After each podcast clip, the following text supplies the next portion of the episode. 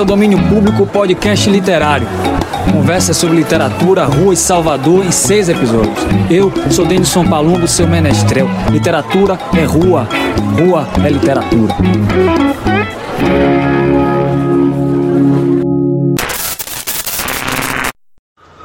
O projeto tem apoio financeiro do Estado da Bahia através da Secretaria de Cultura da Fundo Cultural do Estado da Bahia, FUNSEB, Programa Aldir Blanc Bahia via Lei Aldir Blanc, direcionada pela Secretaria Especial da Cultura do Ministério do Turismo, Governo Federal.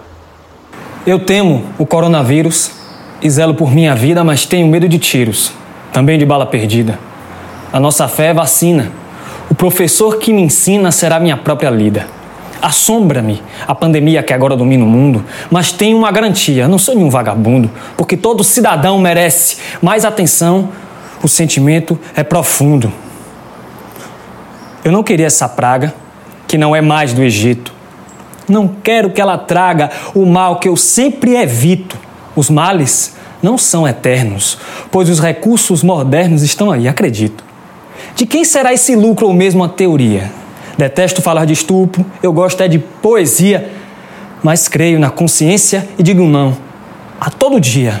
Eu tenho medo do excesso, que seja em qualquer sentido, mas também do retrocesso, que por aí escondido às vezes é o que notamos. Passar o que já passamos jamais será esquecido. Até aceito a polícia. Mas quando muda de letra e se transforma em milícia, odeio essa mutreta. Para combater o que alarma só tenho mesmo uma arma que é a minha caneta. Com tanta coisa, ainda cismo. Estão na ordem do dia. Eu digo não ao machismo também a misoginia. Tem outros que eu não aceito. É o tal do preconceito e as sombras da hipocrisia. As coisas já foram impostas, mas prevalecem os reles. Queremos sim ter respostas sobre as nossas Marielles. Em meio a um mundo efêmero, não é só questão de gênero, de homens ou mulheres. O que vale é o ser humano e sua dignidade Vivemos em um mundo insano, queremos mais liberdade. Para que tudo isso mude certeza, ninguém se ilude, não tem tempo nem idade. Moraes Moreira. Grande Moraes Moreira. Texto Quarentena, último texto de Moraes Moreira. Esse é o podcast Domínio Público. Se é a primeira vez que você ouve, se liga, esse é o quarto episódio com Franciel Cruz. O tema é ele mesmo, Moraes Moreira. E vamos direto ao assunto. Marcel Cruz, o que você tem a dizer aí sobre o moral, Moreira, sobre essa moral? Bom dia, boa tarde, boa noite, boa madrugada para todos, porque com Moraes não tem hora e também não tem tempo. E agora eu me lembrei também que não tem despedida, porque Moraes é um fluxo contínuo e assim também eu espero que seja essa nossa conversa sobre essas histórias de Moraes, do Carnaval e do chão da praça e também do céu que é do Condor. Vamos nessa, Denis. É o Barão da Praça. Francel Cruz, quantas vezes você foi atrás do trio elétrico enquanto vivo? Porque depois que a gente morre atrás do trio elétrico, só não vai quem já morreu, né?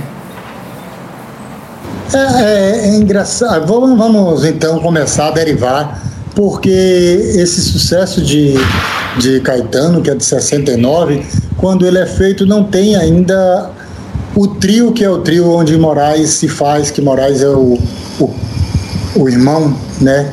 Que, digamos assim, porque famílias são parentes que a gente escolhe, já diria aquele poeta francês.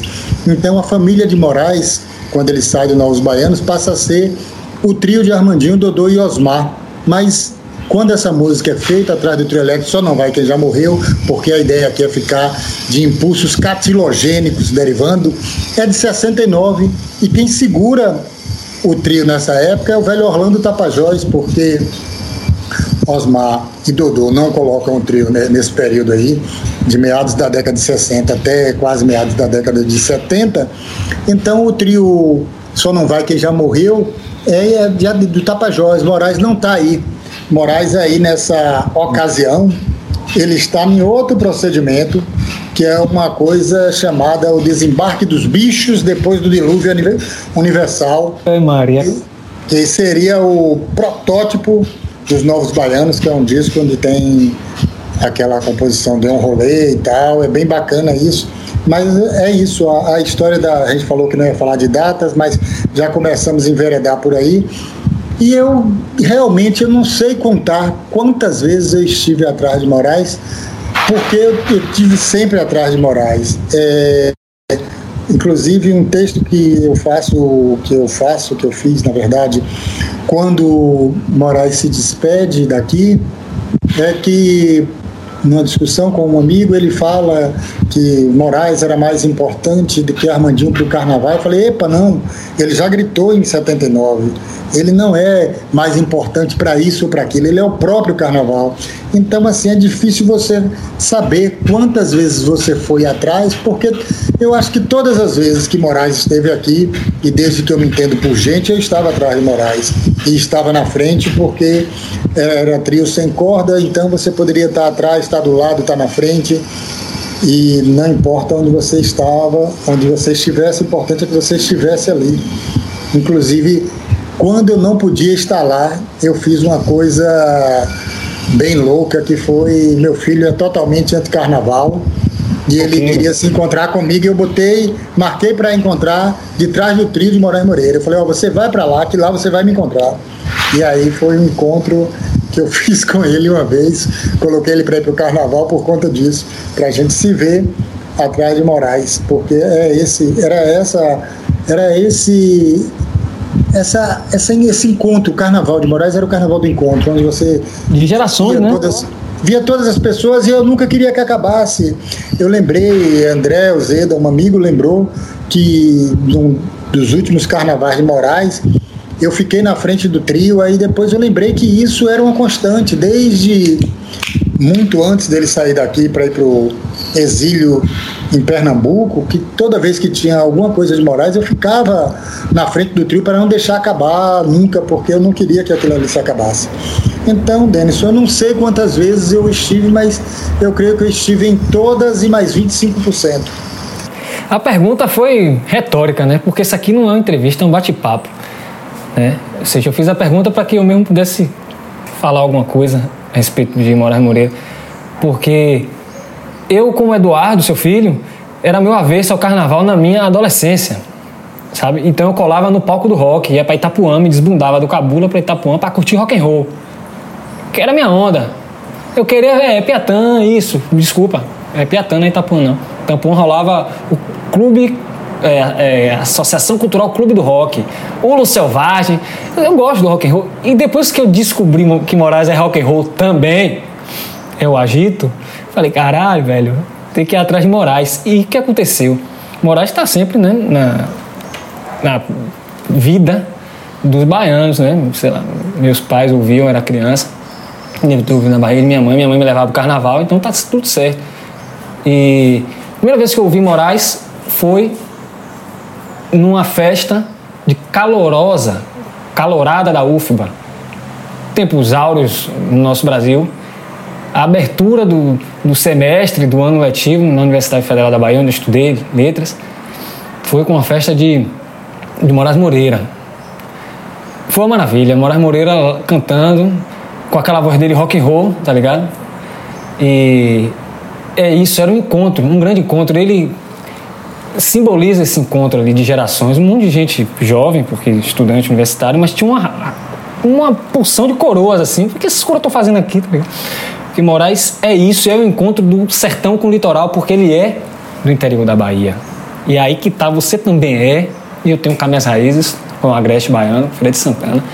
Então, ele canta, né? É, Sou natural, da beira do rio, desabafo e desafio. Canta e assovio, né? Ele é o cara que canta e assovia, quer dizer, ele é o cara que canta e amplifica a voz, ele é o cara que assovia, né? Aqui o o mais baixinho, o, o, o dia a dia. É nesse, nesse ponto aí que eu acho que Moraes Moreira é imortal, imorrível. Né? Faleceu, já não está mais entre nós. Né? E não vai poder mais puxar os blocos, o carnaval, mas a música permanece, né? Ele é, é isso. Pegando, é isso. pegando o fio, já que você falou de desabafo e desafio. Esse disco de Moraes que, que abre com essa canção, eu reputo, na minha fuleira opinião, como um dos mais importantes, dos cinco mais importantes discos da história da música brasileira, sem nem favor nenhum. Com certeza. É um clássico e ele faz essa. Ele, você falou desse desabafo e desafio, é, desse encontro do litoral com o sertão e do rock e tal. E a, os Novos Baianos eram uma banda de rock, até conhecer João Gilberto, que é natural da beira do rio, que é do São Francisco. Né? Então, até recomendo que quem não viu, veja o filme de meu querido amigo Henrique Dantas, Os Filhos de João, onde Moraes conta essa e outras histórias, também as histórias dele ligadas ao futebol, que é um, um filmaço, né? Um filmaço, inclusive agora estou trabalhando até com o próprio Henrique num roteiro aí sobre também a década de 70, rememorando a década de 70 e outras coisas, mais ligada à política. Apesar de que os Novos Baianos também era um ato político, mas não político no, não no sentido estricto senso para gastar um latim aqui, mas no sentido mais amplo da palavra, era político. Mas voltando para a história de Moraes, do encontro com o sertão, Moraes, o próprio Moraes conta né, que também dessa, desse encontro e desencontro, né, com, que, que a gente está no programa de encontro e desencontro. O primeiro instrumento dele foi uma safona, né? Uhum. Lá quando Como ele estava, Gilberto Gil. quando ele estava em Ituaçu, mas ele só Com arranhava, né? Ele só arranhava a safona. Depois que ele vem, ele se descobre no violão, se, é, se torna amigo de Tom Zé e aí de Galvão, que depois, durante um período engraçado, acabou sendo meu vizinho. Galvão? Galvão foi meu vizinho. Já pega o gancho aqui. Pietro Leal, que é meu amigo que eu conheci por causa de assuntos capilares. Já um parêntese aqui, como as coisas estão ligadas, né? Os encontros. E Galvão é um poeta, pra quem não sabe. É. Galvão- é um poeta do Novos Baianos, assim é como. poeta dos Novos Baianos e nesse disco Claro, também ele assim tem como seu. três canções, pelo menos, que é o Chinelo do Meu Avô, né, que ele Sim. tem com, com Moraes, que é uma canção belíssima, singela. É, ele tem também Anda Nega, que é uma, uma música lindíssima. E Mistério do Planeta. e tem uma, uma dele que aí faz a junção, que é Moraes, Galvão e Luiz Gonzaga. Por que, que eu falei disso aí? Porque aí retorna com a sofona, retorna com o sertão. E ele se descobre, né? É Galvão que leva ele para João Gilberto, porque Galvão também é Hum. do Juazeiro. E aí é onde vai se, se fazendo esse encontro de fluxos de, de rio e de mar e de sertão. Sim, sim. E Pietro é do interior. Essa identidade que está no Carnaval da Bahia. O Carnaval da Bahia, ele é cosmopolita, multicultural, desde sempre. E agora você falou da sanfona, eu vou pegar esse embalo aí e dizer assim: a sanfona foi o instrumento, pode-se dizer ainda que é, é, o primeiro instrumento para iniciação musical no Brasil, isso por questões outras que eu não sei explicar, não só no Brasil, na América Latina, no mundo, é um instrumento que me parece errante, porque de origens, origens judaicas, ciganas, vamos dizer assim, assim como o pandeiro tem várias culturas e tal. Já a guitarra, o violão, ele é espanhol, ele é flamengo, né, por origem, vem da cítara ali do norte da África, blá blá blá, caixa de fósforo. Agora a guitarra baiana é baiana, né? E Moraes é o cara que empunhou a guitarra baiana também. Ele, sai, ele deu esse pulo da sanfona pra guitarra baiana com o violão pelo meio, né? É o que você estava falando. E aí entra a batida do Ijexá, que eu acho que é a chave da coisa, porque eu ouvi Davi Moraes, que é filho do próprio Moraes Moreira, falar como é, Moraes, enquanto pai e professor, levava ele para levava Davi para para curtir som de, de, de bloco afro, levava ele para pro meio da, da batucada e isso tá na guitarra, na mão direita, na pegada de Davi Moraes e de Moraes Moreira também. E aí, como é que você ouve essa batida Ijexá na guitarra baiana? Como é que você ouve Moraes Moreira hoje, vamos dizer assim? Hoje, aqui agora, como é que a gente ouve Moraes Moreira? Rapaz, antes de fazer essa derivação, e aí não custa, já que para a gente não sair ainda da, da, da, da guitarra, é, é, e aí tá na guitarra baiana e tá na sanfona, que em. Olha que louco, em meados. Alô, som testando. Vai soltando. Em meados da. É bom quando dá assim microfonia, porque é assim que nasce a voz do trio, porque Dodô não queria deixar que Moraes pegasse no microfone, meus amigos, para não ter a microfonia. Falou guitarra baiana, falou sofona, começou a dar microfonia aqui no programa. Então, é tudo porque isso acontece exatamente por causa dos impulsos cacofônicos de Moraes, que ele junta tudo isso então, uma coisa que eu falei agora de. Isso mesmo, uma interferência. é que no LP, chame gente, de 1985, você tem Moraes cantando com Gonzagão também de novo. Instrumento bom. Instrumento bom, instrumento bom, acordeon, sanfona, concertina. E ele aí, aí a gente vai chegar para vai retornar um pouco seis anos antes que é onde dá o encontro desse elo perdido que você está falando, que você falou aí, porque, como eu falei, as viagens elas não são lineares, né? Então é aí onde se dá esse encontro de, desse depoimento de Davi com essa história de, de, de Moraes, porque é em 79, esse ano, que, que foi o Ano Internacional da Criança, onde é, Moraes, que já havia descoberto diversas pólvoras, descobre o fogo, descobre tudo com Assim Pintou Moçambique, que é onde ele faz essa esse passado se encontrar com o presente e com o futuro, né? Com esse disco Brasil descendo a ladeira e especialmente com a canção Assim Pintou Moçambique, né? Que é dele e de Resério e que essa canção, para quem não sabe, vou molhar a palavra aqui um pouquinho para né? poder. É de risério, é de essa música, que ela foi idealizada essa canção na minha querida Salve Salve Amaralina, porque Moraes Moreira nesta época, no final da década de 70, estava lá na no alto de Amaralina, compondo e pegando a brisa. Então, a, a música brasileira, esse o Carnaval da Bahia deve muito à brisa de Amaralina que é onde ele faz esse encontro do passado com o presente e com o futuro, né, nesse, né, nessa, nessa instrumentação, nessa concertação, né, para falar de concertos do sertão, onde ele busca, na verdade, as raízes africanas né, para juntar com a importância da, da guitarra e sem colocar. É, prevalência da guitarra nisso, mas sim uma questão de respeito, porque Moraes, ele é um cara do carnaval eletrizado, mas ele é um, um cara que tem um, um respeito profundo pelas as origens do carnaval Sim, da Bahia. carnaval de tambor e voz, né? Tambor e voz. Porque eu tava pensando nisso de, de você falar solo, né? Agora que você falou do solo, eu tava já pensando um pouco nisso. Porque a gente está falando de Moraes Moreira e citando outras pessoas, porque ele leva fama, leva nome, mas ele não é um cara é, solitário, ele não vive esse star system, nunca foi isso, né? Moraes é um cara, é esse elo perdido mesmo. Acho que para entender, isso talvez seja uma superestima a Moraes, que eu me identifico com ele, por exemplo, mais do que com é, Dorival Caymmi, que é tema de um outro programa. Porque ele é esse cara que é o elo perdido, sertão e mar, Carnaval de rua e, é, é, e música de câmara, por que não? As músicas de, de Moraes também são as músicas para você ouvir de boinha, só voz e violão, sabe? É meio João Gilberto, né? Ele é filho de João, é um dos filhos de João. Então ele é esse elo perdido de carreira solo e banda, né?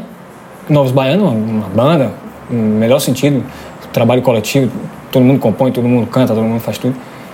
E como isso está se tornando um pouco mais raro, né? Na música, tá tudo solo. A gente não tem muito, assim, no horizonte da música, da poesia, da literatura, é, grupos, nem por bem nem por mal, mas ele, ele se configura isso, assim, Moraes, sabe? É um cara sem grupo e com grupo. Eu acho que se tem uma palavra Claro que não vai ter uma palavra para definir, mas tem uma palavra que é característica de, de Moraes. Eu acho que essa palavra é o diálogo. Né? E aí a gente está falando dessa, dessa história do sertão. E eu vou falar muito do sertão porque eu sou do sertão, mas também porque é, eu sou desse sertão diaspórico que vem para cá, mas o sertão não sai de mim, não me abandona. E, e essa história do desembarque dos bichos no dilúvio, que, que é uma, um, uma coisa que nos remete sempre à água. Então, quem é do sertão é apaixonado por água. Então, Moraes falava que a primeira vez que ele chegou em Salvador sem ver o mar, aí o rapaz falou: é um tanque? Não, é um mar. Eita, tancão, eita, marão. E ele, ele nunca perde esse, esse, esse contato com o sertão e é muito forte isso que o último disco dele se chama Sertão, né? Sertão. Hum. E aí eu estava retomando aqui, relembrando, enfim, derivando e viajando. E lembro que logo depois desse Elo Perdido, que a gente pode voltar daqui a pouco a falar dele, que é esse ano de 79, que é um, um ano marcante. Em 80 ele faz Bazar Brasileiro e ele faz Forró do ABC, em parceria com Patinhas, que é João Santana, que depois ficou mais famoso como marqueteiro de, de Lula e tal, mas que era o principal compositor da banda Bendegol, né, que é um grupo é, antológico da, da década de 70 no Brasil.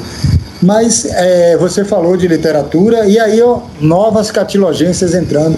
Essa música que eu cantei, não, não vou dizer cantei que eu não cantei, né, que eu dei uma palhinha que é instrumento bom, é uma parceria dele com Fred de Góes né, que é um cara que é um escritor, fez em 82, quando estava fervilhando ainda esse carnaval trio eletrizado, onde ainda não havia a indústria da axé, que depois a gente vai chegar nela também, ou não, conforme diria Walter Franco, que muitos erroneamente atribuía a Caetano, mas Caetano. ou não. É a Vedete de, de Santa Não, não é, ou não, não é da Vedete, ou não é de Walter Franco, né? Daquela história do cabeça, sua cabeça pode explodir.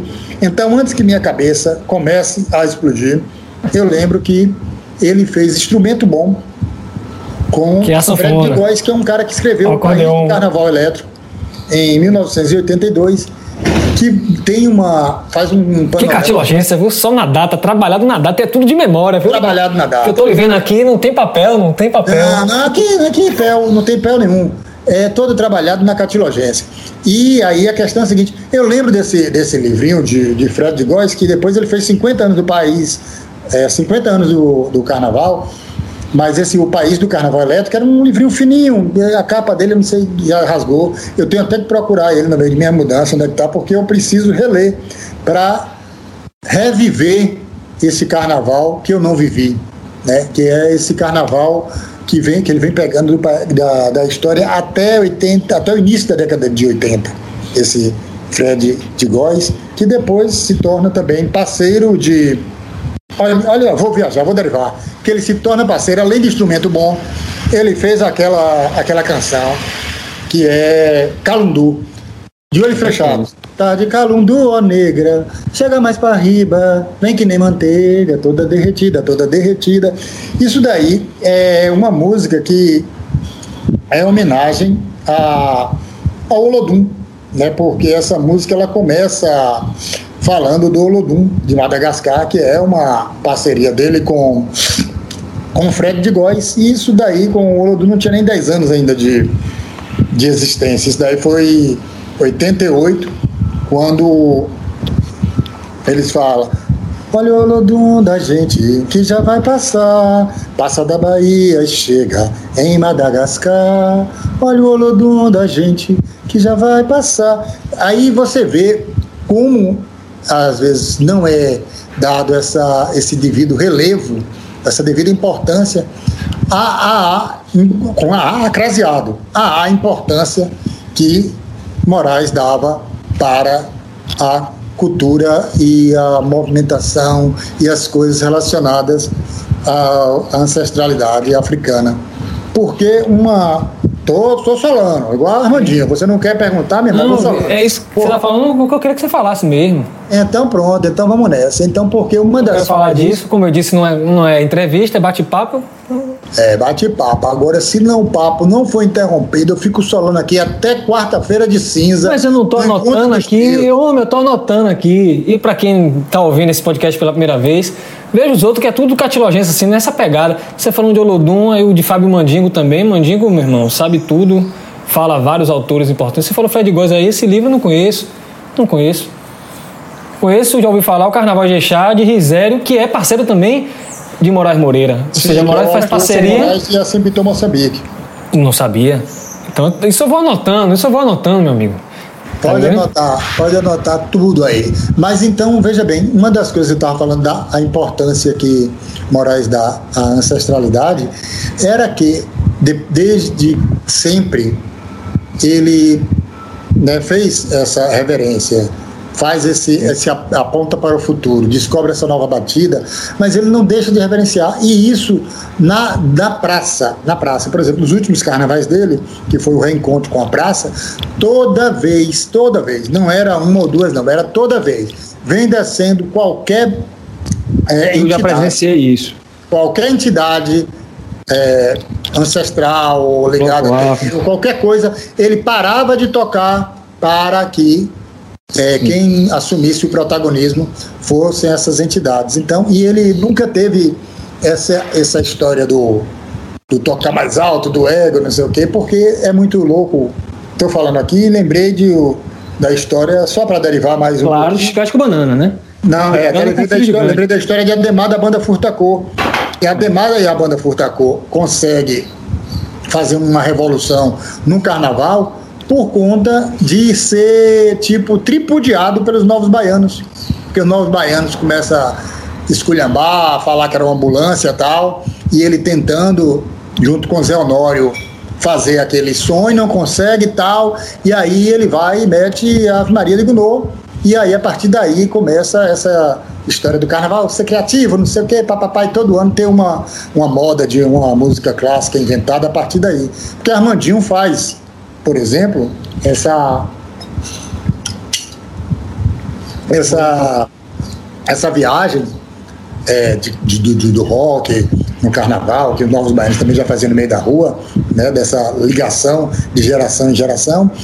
Mas o, caso de Ademar, Ademar faz no sentido de pegar a música erudita e botar na avenida, e por conta de uma briga de espaço, né, porque tinha muito isso de brigas de espaço, de trios, de um tocar mais alto do que o outro. Quem viveu como eu vivi o meados da década de 80 no carnaval daqui, era um inferno, que é muito bem relatado e por isso é bom falar sobre o desrespeito, o desrespeito e a disputa ao mesmo tempo, muito bem relatado naquela obra antropológica, antropofágica de Jerônimo Eu Sou Negão, que ele ali é um Que foi feita tratado no improviso, né, velho? é um tratado de Jerônimo falando sociologia de como as coisas se davam, é porque Jerônimo consegue captar esse encontro. Né, o trio tocando, e o cara, "Ei, qual é massa? E o cara, não, meu irmão, não é massa, não, eu você lá e eu aqui, pá, e aquela, aquela história. E isso Moraes sempre teve, esse respeito, sendo a- a- da tradição trieletrizada, mas sempre teve esse respeito com os batuques, com os tambores, com a história tradicional da Bahia, com a história tradicional da, da africanidade. Então é, é só viagens para a gente poder fazer um mosaico dessa história de, de, de- de- dos diálogos propostos por Moraes Moreira, porque era isso que eu ia falar. É o homem do diálogo. Que dialoga, Ele fez um EP, né? Só sobre o carnaval, né? Não, Ele dialoga um- com a literatura, né? Enfim, dialoga com o repente. Você começou falando um, um repente dele é, tristemente dedicada a essa praga, né? Que é esse coronavírus. Mas ele tem a história de Novos Baianos em repente, enfim. Ele é o homem também do repente, né? Não deixa, não deixa de ser. E Ele entrou na Academia Brasileira de Literatura do Cordel. de, de repente, né? De cordel. Ele é o cara que. É isso, é o diálogo. Ele é o cara que une. Porque, sei lá, Dorival é o cara da praia. Profundo, profundo, profundo. Já é, ele é o cara do silêncio, vamos dizer assim, Dorival. E já Moraes Moreira é o cara do diálogo, da conversa. E aí a gente pode, inclusive, conversar aqui infinitamente a partir só do, das obras de Moraes, né? Das músicas de Moraes. A ver o Brasil descendo a ladeira, agora que a gente vive. Pelo Mas de deixa Deus, eu te né? falar só uma coisa, Denis, que é muito engraçado. Caíme é um homem do mar, mas não sabia nadar. Olha é, só. Desses eu acho que ele era da praia. Eu acho, por isso que estou dizendo, é, eu acho que ele era da praia. É desses paradoxos baianos. Não, ele é o cantor que canta o mar, né? As aventuras do mar, mas é o cidadão que não sabe nadar. Mas peraí, peraí, outra coisa agora de. falando de diálogo, né? De movimento. É, como é esse negócio do exílio dele, velho? Em Pernambuco? Como assim? Ele foi morar em Pernambuco?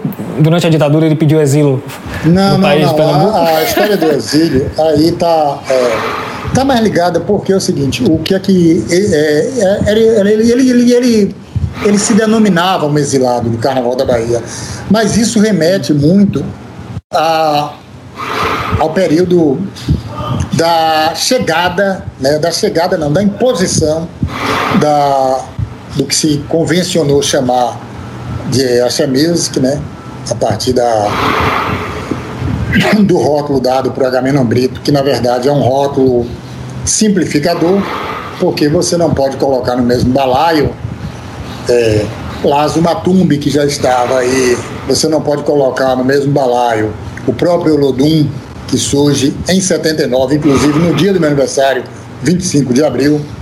Que é a Revolução dos Cravos. Que é o dia da Revolução dos Cravos, o dia do meu aniversário oh, e o dia do nascimento do Olodum. Eu já, já tinha, já tinha algum, alguns anos de estrada quando o Olodum nasceu. Mas eu sempre faço questão de estar no Olodum porque eu sempre viajo no Deus dos Deuses Olodum. Então você não pode simplificar e colocar um carimbo de uma indústria, né, de, uma, de, uma, de um movimento, em uma coisa tão ampla como essa. Né? Você não pode pegar Jerônimo, quem eu acabei de citar, contando, é, relatando essa história do Sonegão, que é uma história fabulosa, você não colocar todos esses num, num balaio. Mas o fato é que a música baiana, ela toma, essa música baiana de carnaval, ela toma proporções mercadológicas assombrosas e que tira Moraes do seu prumo. O exílio dele se dá um pouco depois, quando essa quando vai forçando, porque ele diz que não aceita condomínios fechados no meio da rua. Não, não lembro se ele falava condomínios ou shoppings no meio da rua, mas acho que era condomínio, né? Que ele diz que você tem que estar a rua é e Moraes é um cara da rua.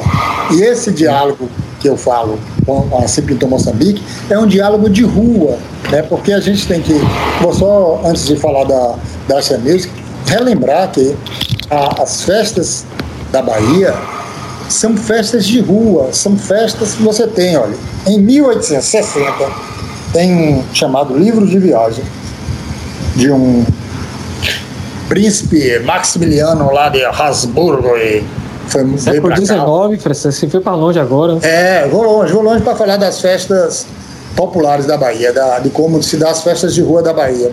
E aí, para chegar, porque eu vou chegar nesse ponto da Axé Music? Por que eu quero chegar nesse ponto da Axé Music? E no que incomodou o Moraes e o que levou Moraes para exílio. Então, vou pedir licença aos senhores para poder derivar, por favor. Né? Derivação contínua. Então, pronto. Então, é, esse livro, né, Anotações de Viagem, 1860, esse Maximiliano de Habsburgo, ele veio para cá, para a Bahia, e ele diz que aqui era um bacanal porque ele estava incomodado com. O cara evocou inci... Baco, velho. O cara evocou Baco. Ele estava incomodado com a incivilidade dos negros que transformavam a festa, tá? enfim.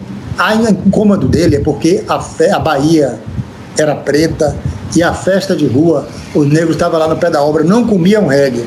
Depois esse Sacripanta foi lá pro México, morreu enforcado e se lascou. Ele que tivesse ficado aqui no Bacanal, era melhor para ele. Mas o que eu tô querendo é pegar com isso aí é que, historicamente, não só no período de carnaval, em todas as manifestações de rua, você tem uma, uma presença forte dos negros, apesar da escravidão. Né? E aí você tem, por exemplo, em 1832, em fevereiro de 1832, o evolucionista Charles Darwin chega aqui na Bahia e recebe um saco de mijo na cara. Ele diz que é difícil manter a dignidade na Bahia. Por quê? Porque é esta movimentação de rua. Isto me lembra um outro sujeito que levou uma ovada quando veio aqui. O sujeito de São Paulo aí, mas que a gente vai evitar, porque no devido momento, com o pensamento estratégico que me ocorre aqui, não vale a pena esculhambar o, o coitado. Mas aqui a Bahia é anticlerical, velho. Pois então é, qualquer cara então... que tenha muito poder, muito poder, né, né, a gente não come reggae, a gente fica então, retado. A Bahia não come reggae, essa Bahia é iconoclasta. Então, é, é, é, disso daí que eu vou, vou começar a pegar esse fio dessa meada para chegar na Axé Music. Então, essa tradição do intrudo, das festas populares e tal, ela é, ela é, ela sofre processo de, de, de tentativa de domesticação, né? E aí, em 1884, você chega com o carnaval e tal, mas com a força dos negros, que é ao contrário do que as pessoas pensam, que, ah, que o bloco afro surgiu com o Ilê. Não, o Ilê é extremamente importante para essa, esse processo de reafricanização da, do carnaval baiano, em 74, mas você tem no final do, do, do século XIX, você tem os pândagos da África, que não eram bem quistos, por ser incivilizados.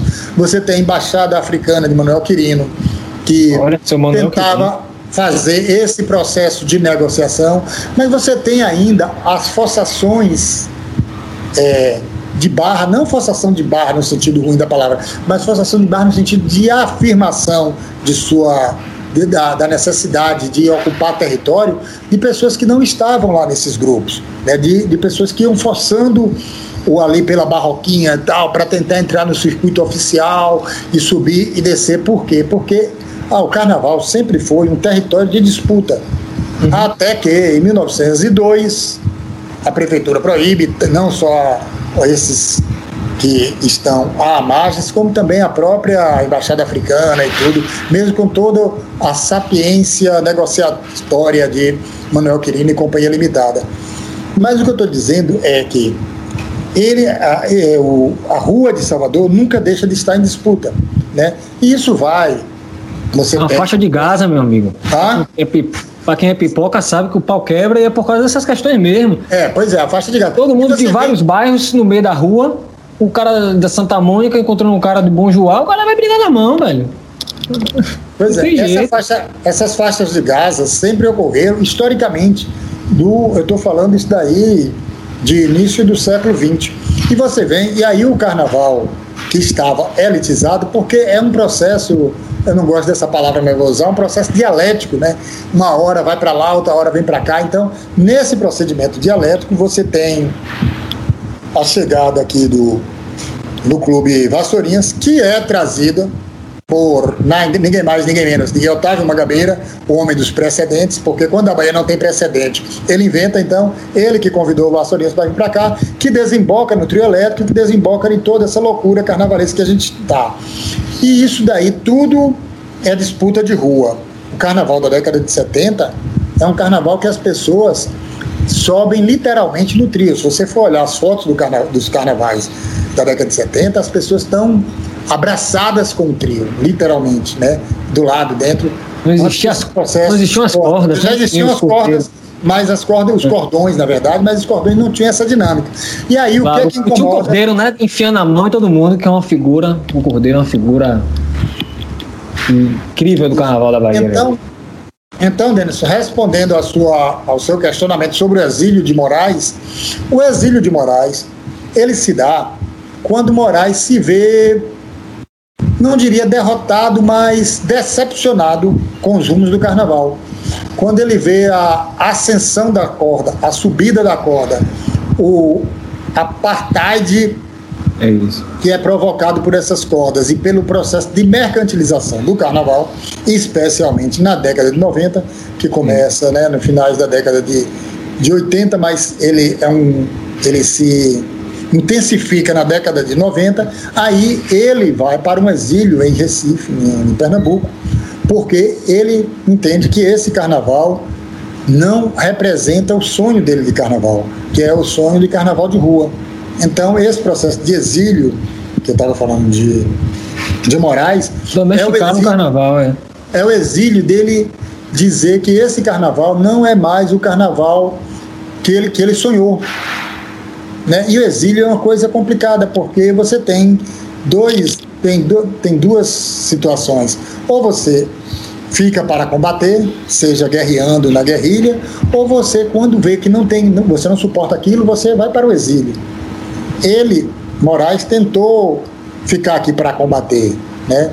Mas as relações de Moraes com o Carnaval da Bahia e com essa, essa história já se dá antes. Uma coisa que as pessoas também falam desse exílio de Moraes que ocorre nos anos finais dos anos 90, principalmente os anos 2000 até 2010, mas Moraes já tinha ficado no início da década de 80, logo depois da, desse auge que vem de 75 até 82, ele já tinha ficado de fora, né? Ele sai e aí tem até aquela música, né, que ele faz falando do, do trio virou. Se o caminhão virou, deixa virar, porque a culpa é de quem manipula e não pula o carnaval. Isso é uma canção da década de 80, quando eles estão impossibilitados. Todo mundo me perguntou, todo mundo me perguntar, cadê o trio de Dodô? Cadê o trio de Osmar? Então, por quê? Porque ele sonha com esse carnaval de rua, com esse carnaval democrático. Então, quando esse sonho se esvai, ele vai buscar esse sonho dele em outro lugar, e no caso, no exílio, ele vai a é, Pernambuco, se torna a, a chamada passárgada dele, né? Então ele vai para lá. Adoro Pernambuco. E eu vou agora voltar para cá para que a gente continue o nosso papo aqui e tomar um gole mais aqui, tá porque a garganta velha já está pedindo quelé.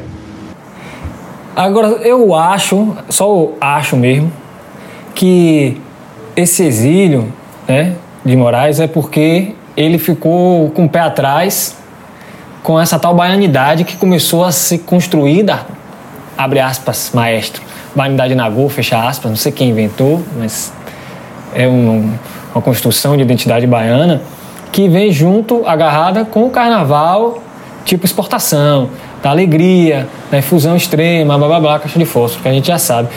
Eu acho que é isso, sacou? O Moraes falou, porra, velho, que baianidade é essa que exclui o interior?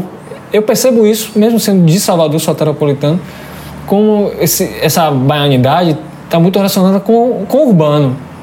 Então, nesse sentido, eu sou defensor da baianidade, aí, aí, é, mas aí é o problema, é chamar Salvador de Bahia que a gente sabe que muita gente ainda hoje chama. Vou para Bahia, querendo dizer que vai para a cidade da Bahia, é, para a capital da Bahia, então para Salvador.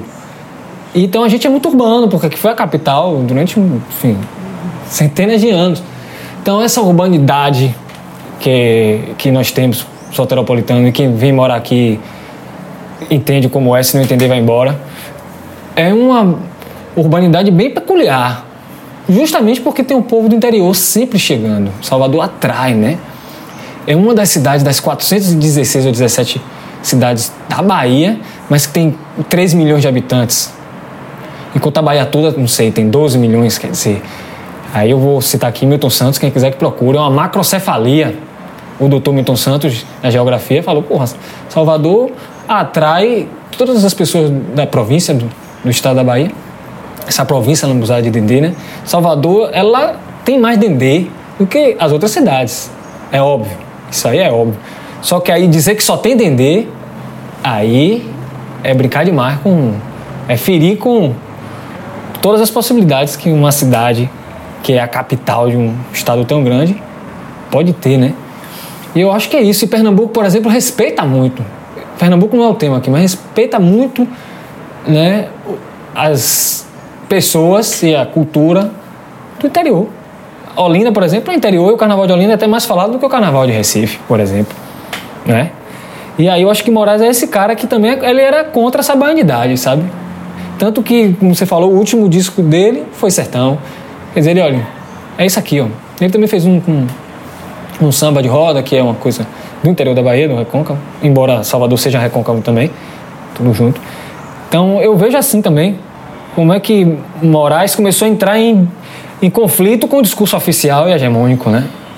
Que essa hegemonia do capital, que está falando de essa lógica mercadológica, é porque a indústria cultural chegou, o capital industrial chegou, o capital financeiro chegou para construir os camarotes, para construir, enfim, esses trios elétricos com um amplificador desgraçado que entope qualquer batuque, qualquer bloco afro, né? Aí é de lascar, e a gente vê isso no 2 de fevereiro também, né? Essa, essa caixa de som que explode, entope lá passando um, um grupo de maracatu que seja, que tá, agora tá tendo aí um, uma galera de maracatu em Salvador, graças a Deus. Tamo junto. Tá entendendo? Aí eu acho que Moraes é esse cara também, indignado. Indignado. Como eu sou indignado, como você também é indignado com essa lógica aí, que você tá ali, fica impraticável você ir pro carnaval, em Barrondina, um camarote tocando som uma altura desgraçada, velho. E você tem que ouvir o que os caras lá querem ouvir no camarote, que é uma música que eu não quero ouvir, porque eu tô na onda do carnaval, quer dizer, ouça sua porra aí, você já fez seu camarote. É um negócio. É, aí, de novo, a rua como um, um espaço de disputa. E tá ficando ruim ir pro carnaval Barrondina. Então vamos ficar ali no Pelourinho. Vamos ficar ali pelo centro. E Moraes ocupa esse circuito, né? Se a gente pensar essa lógica de circuito também, é uma loucura, porque já, já pensaram um afródromo, né, imitando o sambódromo.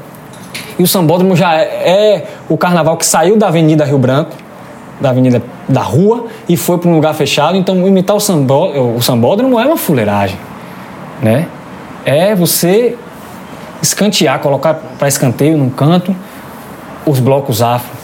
O bloco afro tem que estar pela cidade como é. É o Malê de Balé de Tapuã, é do Curuzu o Ileaê, é do Pelourinho Olodum, nesse sentido que tem os conflitos, né? E aí essa lógica foi colocando todo mundo no mesmo lugar, experimento, experimento. Aí começou a ter conflito. E é isso aí que está a questão. Eu acho que Moraes não gostava disso, não. Então, eu, é,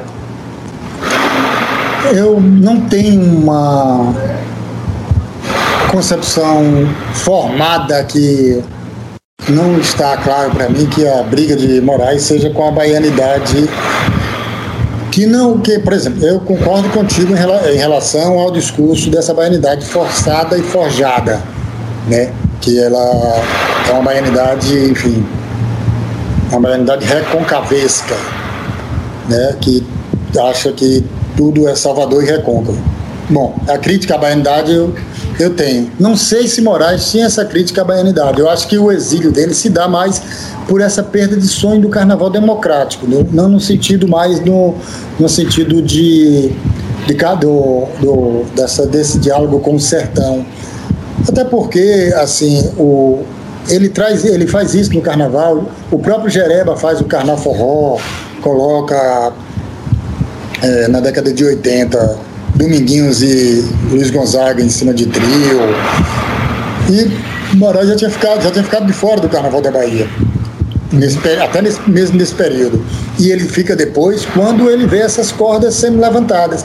Eu acho que é mais a, a história a, da a indignação dele está mais ligada à questão, digamos assim, territorial da, de ocupação da, da, das classes sociais do que de, de, dessa concepção de baianidade.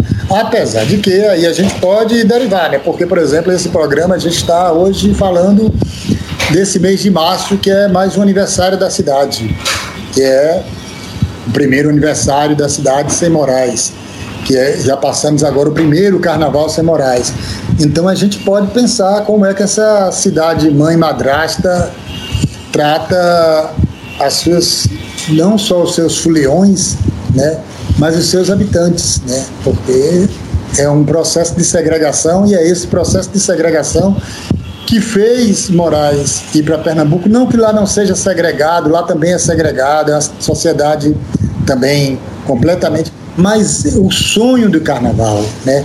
O sonho do carnaval democrático é como se estive, ele, é, como você suspender Suspender no sentido de aqueles dias você está livre para sonhar que a democracia é possível, a democracia nesse sentido amplo. Então eu acho que o sonho de Moraes e a decepção com o Carnaval da Bahia se dá nesse sentido. Mas é ao mesmo tempo anta, é, contra, né, não é antagônico, é contraditório, porque ele está sempre querendo voltar. Ele está sempre querendo reconstruir esse carnaval é, idílico, esse carnaval idealizado que ele acha que deve ser. Então ele volta para guerrear, ele volta para a guerrilha aqui e é muito interessante essa história de voltar para a guerrilha, porque quando ele volta, ele já, já está um novo caldo de cultura, que é de baixar as cordas. E ele impulsiona, ele que vivenciou um carnaval praticamente sem corda, porque os poucos cordões que existiam na década de 70 não eram, é, digamos assim, opressores da folia, né? não, não eram majoritariamente opressores, como se tornaram na década de 80 e de 90 principalmente, e dos anos 2000, quando ele sai. Então ele retorna em 2010 para reafirmar esse sonho do carnaval democrático e que acaba contribuindo né, com a sua voz que já está indo embora, mas ainda com sua força, a força do seu discurso, porque Moraes, cada apresentação era um discurso, não só no sentido do que ele falava, mas porque a, o que ele trazia de força na avenida era. Eu falo avenida porque eu sou do carnaval antigo, mas nos últimos tempos, quando ele não fazia carnaval na Castro Alves, ele fazia na Barra e eu contrariava a minha religião para ir acompanhá-lo na Barra, apesar de não gostar do carnaval de lá. Mas ele traz esse, essa, essa, essa reinvenção do carnaval sem cordas, né? digamos assim, que era onde a gente já estava caminhando novamente nessa outra dialética que era a briga, agora já a briga dos sem cordas com o camarote, já é o outro tipo de dinâmica de disputa de território, né? Dos sons que vêm de lá, estridente outra de banda tocando. Outra, top, outra topografia, vou dizer assim, porque é o baixo e o alto mesmo. Porque é, é outra, disputa outra é configuração, foda, outra configuração de disputa. Não dá, não dá para enfiar a mão no Playboy lá em cima no, no camarote é. como tem. Mas, mas de qualquer modo, mas de qualquer modo é uma expulsão. Maldade, é uma expulsão do Playboy que tinha trazido o condomínio para a avenida, para o meio do asfalto. Então ele pega seu condomínio e leva lá para cima. Ele não traz para o meio do asfalto.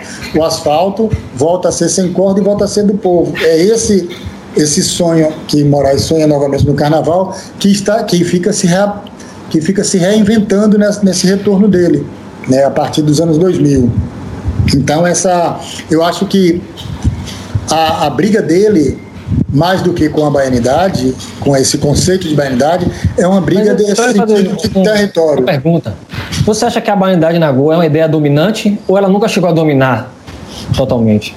Isso não, é... ela chega a dominar, ela chega a dominar por diversos fatores, né? Assim, e diversos classe, atores que né? não necessariamente que não necessariamente estavam com os mesmos objetivos. Então, essa essa essa ideia aí que é na política você tem a CM vendendo esse vendendo literalmente essa ideia de baianidade, né, tapapá, é uma ideia caímica, é uma ideia Jorge Amadiana. Então, assim, há um caldo de cultura que forma essa baianidade de Nagô e que exclui o sertão. E aí é por isso que eu digo que Moraes é do diálogo, porque ele é do sertão.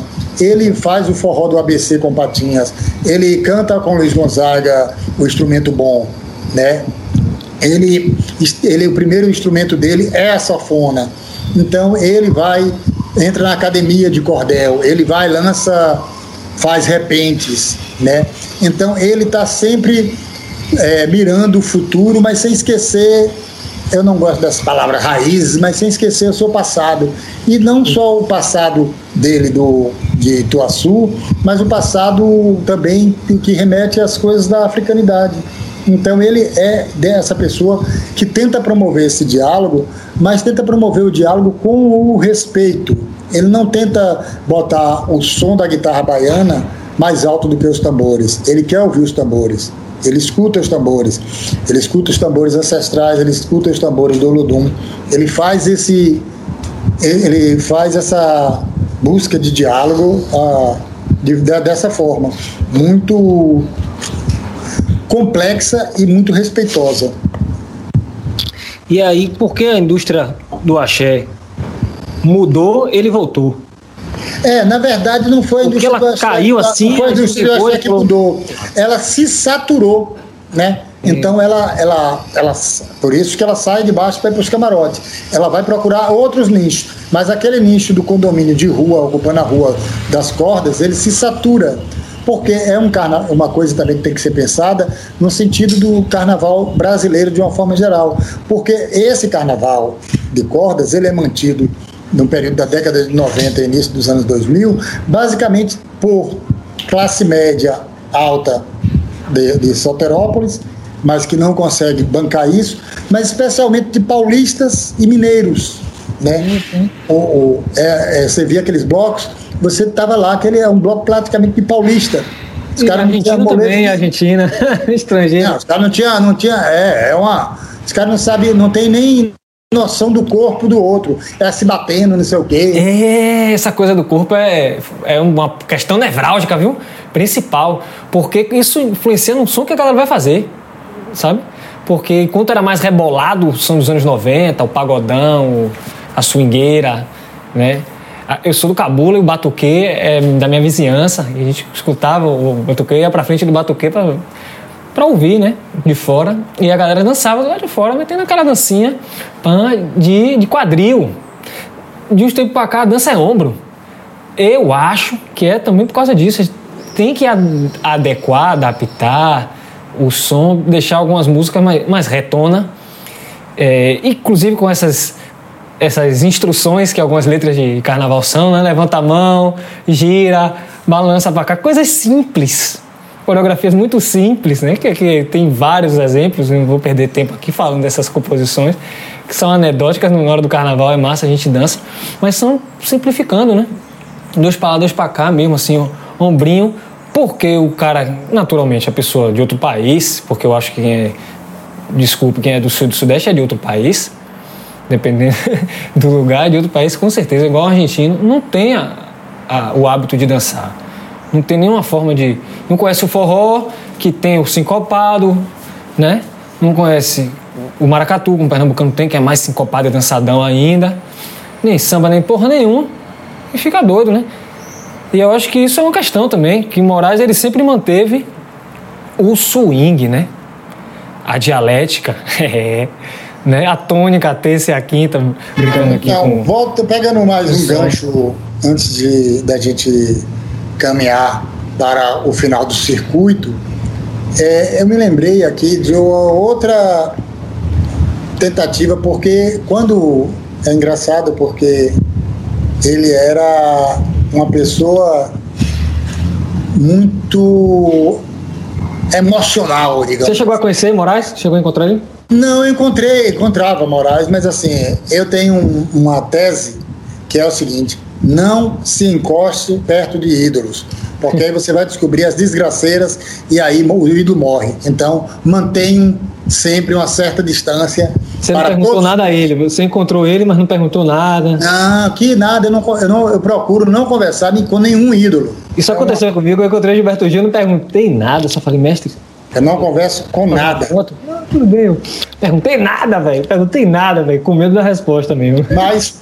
mas, Palumbo, eu lembrei agora uma história, porque é isso. Falando de, de, de Moraes ser emocional, eu estou falando, claro, pelo que eu observo, do que eu vivencio, do que eu vi em carnaval, enfim. Ele se emocionava de verdade, estando na avenida, e protestava e se indignava. Então, estou dizendo que ele é emocional nesse sentido. Então, quando ele sai, ele sai amaldiçoando esse, esse conceito de carnaval, mas ele está querendo voltar, né? ele está querendo reviver aquilo. E isso me remeteu também para a questão dos novos baianos, porque ele sai dos novos baianos e no dia 17 de outubro de 2015, ele diz: para voltar os novos baianos, só se voltasse a ditadura. Ixi. E aí Sete meses depois, ele estava na reabertura da concha com os novos baianos. Que voltou a ditadura. E é uma coisa é? meio profética, Exato. porque a ditadura ainda Outra. não tinha voltado. Guerra híbrida, vivemos. Mas nós já estávamos dando os primeiros já descendo a ladeira. Aqui teve agora uma sobreposição de vozes, mas presta atenção que está ouvindo aí. E você vai voltar e segura aí. Estamos descendo a ladeira já, chegando no final do programa. O Francel vai terminar aí. Estamos vivendo uma guerra híbrida, meu amigo. A ditadura já se instalou no Brasil, inclusive a ditadura do capital econômico, já havia muito antes, agora a ditadura política mesmo, poucas ideias. Estamos descendo a ladeira. Moraes se despediu do mundo, deixando esse cordel triste, para a gente se ligar que não tá brincadeira não. Por isso que Novos Baianos voltou e fez aquela apresentação, né? Voltando, passando a bola para você de novo. A bola 8, para matar Pronto, o jogo. Então, voltando, tirando da sobreposição de vozes, eu estava falando da, do retorno de Moraes para o Carnaval da Bahia, e apesar dele estar amaldiçoando aquele conceito carnavalesco, a mesma coisa com o, se dá em relação aos novos baianos. Ele diz, para os novos, para, para voltar aos novos baianos, só se voltasse a ditadura. Ele fala isso em 2015, né? E aí, os novos baianos voltam, né, sete meses depois depois dessa fala dele, ele fala em outubro de 2015, e os Novos Baianos voltam já sob a égide do Vampiro, que é o, o, o marco inicial dessa, desse desmantelo que a gente vive hoje, que é um processo de golpes sendo acima de golpes e se, aumentando ele, né? Então o que você estava falando exato agora, é exatamente agora, é já o prenúncio ditatorial. Então é como se fosse uma profecia se realizando que eu espero não se realize, que a gente tenha força, como Moraes teve, de baixar as cordas novamente e fazer é, estar altivo e ter força para baixar as cordas e fazer com que a nossa democracia mambembe, mesmo sendo mambembe, ela não se dê, ela não se esvaia, né? Nisso daí. E já que estamos chegando no fim do circuito. Aí você fala quem é você nesse domínio, nesse ponto. Aí nesse eu não queria falar quem sou eu. Então, se fosse possível, eu pediria que você lesse um texto que eu escrevi para Moraes no dia 14 claro. de abril, chamado Não Haverá Despedida, porque a ideia é que não nos dispersamos e nós não vamos nos dispersar e nem nos despidamos. Não, eu acho que uma conversa, isso diz um poeta, né? Mário Quintana. É, é, uma conversa nunca termina, todos os poemas são o mesmo poema. Todos os poemas são o mesmo poema, todas as conversas são uma mesma conversa, um diálogo interminável. Estamos sempre em diálogo. E o seu texto, ele é de que data mesmo? Vamos correr atrás dele aqui. Ele é do dia. Eu posso. Estamos descendo a ladeira, então, ou seja, é, estamos descendo a banguela, né? É, estamos descendo é a banguela. Cruz, vou lhe descrever quem é você no domínio público. Você é um cara da igreja, é o, autor do livro Ingresia. É, e tem e-book, ah, né? É, tá no Amazon. Fazer propaganda, não Eu faço, você não precisa fazer, não. Eu faço. É um programa só para igreja? Pode ter. Pode ter. Um programa só para igreja. Eu sou mascate, é. eu sou mascate criado nas feiras livres. Então, se for para falar do meu livro, aí vai ter outro programa, porque eu vou começar de novo subir não, a ladeira. Subir a ladeira, não, vamos descendo. Mascate você também sou. Então, e o seu texto é assim, desde que eu vendo seu peixe por hoje, porque eu tô ganhando nas suas custas. então, pronto. Antes, começa assim. Seu texto, qual é a data mesmo? Você que tem cartilagência pra caralho. É do dia 14 de abril de 2020. É um texto feito no quente, dizendo que não haverá despedida. Não haverá despedida. Não haverá, não há. Então segura a onda. Não haverá despedida. Francel Cruz. Depois da leitura desse texto, ó, minha gente, a gente se despede. Tchau e benção. Viu? Aí se você, Francel, já quiser deixar um, um tchau pra galera, porque esse podcast é assim, ele começa e vai indo e termina sem começar. Se você quiser mandar uma despedida, mande agora. Não, eu quero. Ou não haverá despedida? Quero agradecer a, a Luiz, a você. Foi uma, um diálogo bacana. Especialmente agradecer a Moraes Moreira que proporcionou esse encontro e essas memórias afetivas, essas relembranças. E a dizer que quem quiser também vivenciar a Bahia, compre o livro Ingresia, só não pode agora porque o livro está esgotado, mas quando chegar nova edição que eu vou fazer, vocês comprem, porque é uma forma também de vivenciar a Bahia e vivenciar tudo, toda essa utopia de lugar que Moraes sonhou. Então é isso. Beijo para todos, muito obrigado E agora eu vou molhar a palavra enquanto eu escuto o Denison fazer essa leitura moral moreiana. O homem que deu nome até a bloco de carnaval nos barris, do movimento etílico dos barris. Claro. Então, o bloco Moral e Moreira. Falou Francel Cruz, homem da ingresia. Não haverá despedida, hein? É o nome do texto.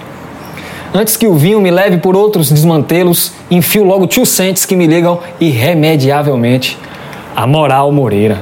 Primeiro, pai solteiro, ninei muito meu guri com a lenda do Pégaso, alumbramento de autoria dele e de Jorge Maltner. Além disso, moro numa rua que é transversal ao Barana Amaralina, que alucina a multidão. Bom, agora que eu já meti carteirada, posso tratar do tema com autoridade. Seguinte, nesta inconsequente segunda-feira, além do choro e ranger de dentes, ainda rolam vários lamentos porque Moraes não teve a despedida que merecia. Perdoe-me, mas discordo. Não deve existir despedida, pois ele continuará.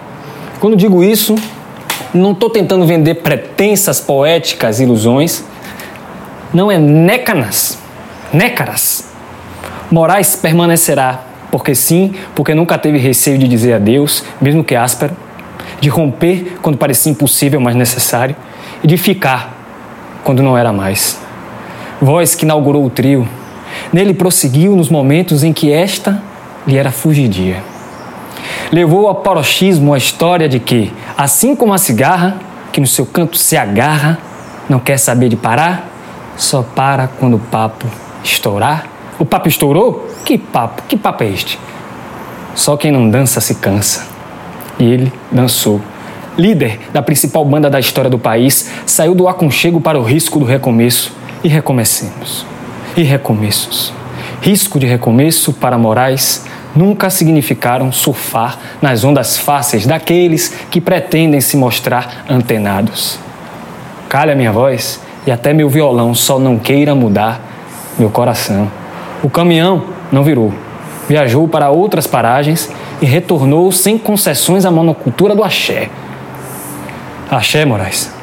Ética e estética, estética e ética, talento e caráter, conforme bem sintetizou Tom Zé seu professor e aluno. Canções do sem fim. Jamais acaba. E quando eu desci a ribanceira em direção a Moraes, era nesta pisada. Quem me acompanhou me abandonou sempre soube disso. A despropósito, a propósito, o menino, André Uzeda, lembrou que nos carnavais Moraes lisados eu fazia algo patético, ficava tentando empurrar o trio na contramão. Sinceramente, nem lembrava. Quando o André falou, recordei que já era usureiro, desculpe, que já era useiro e vezeiro disso em folia de Antônio. O cara empurrando o caminhão na contramão é de lascar. Agora mesmo, vejo com nitidez a cara de desespero do motor querendo levar o carro na Castro Alves e este, Exu tranca-rua atrapalhando o trânsito. Era para não ter fim e não terá. Por isso, quando vi Walter Rupzel, que eu não sei quem é, afirmando que Moraes, tanto ou mais que os irmãos Macedo, inventou o carnaval da Bahia de rua e praça, interrompi com um grito de guerra. Moral Moreira não inventou o carnaval, ele é o carnaval. E o carnaval nunca morre, nem na quarta, muito menos numa segunda. Sigamos. 14 de abril de 2020, Ansel Cruz. Então, Denis, deixa eu lhe falar, ô oh, Denis, pelo amor de Deus, deixa eu lhe falar um negócio que eu me lembrei agora, já que estávamos falando desse processo todo de Moraes. No, no ano da graça, 2012, nós vivenciamos aqui em Salvador uma greve da polícia, que já era a segunda, a primeira foi em 2001, 11 anos antes, que me fez que me faz relembrar esses tempos temerários que nós estamos hoje, onde ninguém podia sair na rua. E todos que saíam estavam mascarados e impondo o medo às pessoas. Não era o coronavírus, mas era uma greve de policiais, onde havia milicianos, onde havia um, um clima de terror. E Moraes foi o único, primeiro e único artista que resolveu desobedecer a essa ordem, esse toque de recolher nefasto, e foi para a rua na verdade, ele não pôde ir para a rua, mas ele foi para o clube que não era o lugar dele de origem, mas era um clube que abriu as portas para que ele fizesse o show, que foi o Clube Fantoche no 2 de julho, e o 2 de julho se transformou naquele dia numa trincheira da alegria, e foi uma das coisas mais marcantes daquele ano de 2012, que eu não me esqueço, não me olvidarei, jamais. Então, era isso que eu queria deixar registrado. Maravilha. Moraes Moreira montou uma trincheira, uma trincheira da alegria. Exatamente isso. Montou a trincheira da alegria contra o toque nefasto de recolher. Moraes Moreira faleceu dia 13 de abril, tá certo? Então esse texto também marca. Abraços e domínio público, podcast literário continua. Se você ouve pela primeira vez este programa, existem outros episódios, outros três, esse é o quarto, e logo mais, mais alguns. Acompanhe podcast literário em todas as plataformas que você escuta. Beleza? Então é, vamos sair de vez. Sou Denison Palumbo. Um abraço. Salve Moraes. Salve a Moral Moreira.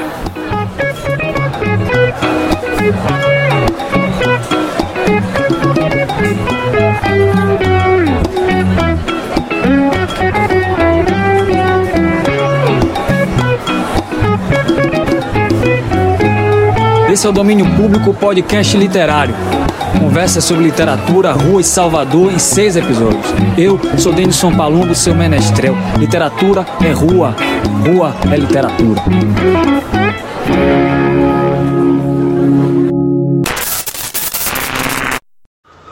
O projeto tem apoio financeiro do Estado da Bahia através da Secretaria de Cultura da Fundo Cultural do Estado da Bahia, FUNSEB, Programa Aldir Blanc Bahia via Lei Aldir Blanc, direcionada pela Secretaria Especial da Cultura do Ministério do Turismo, Governo Federal.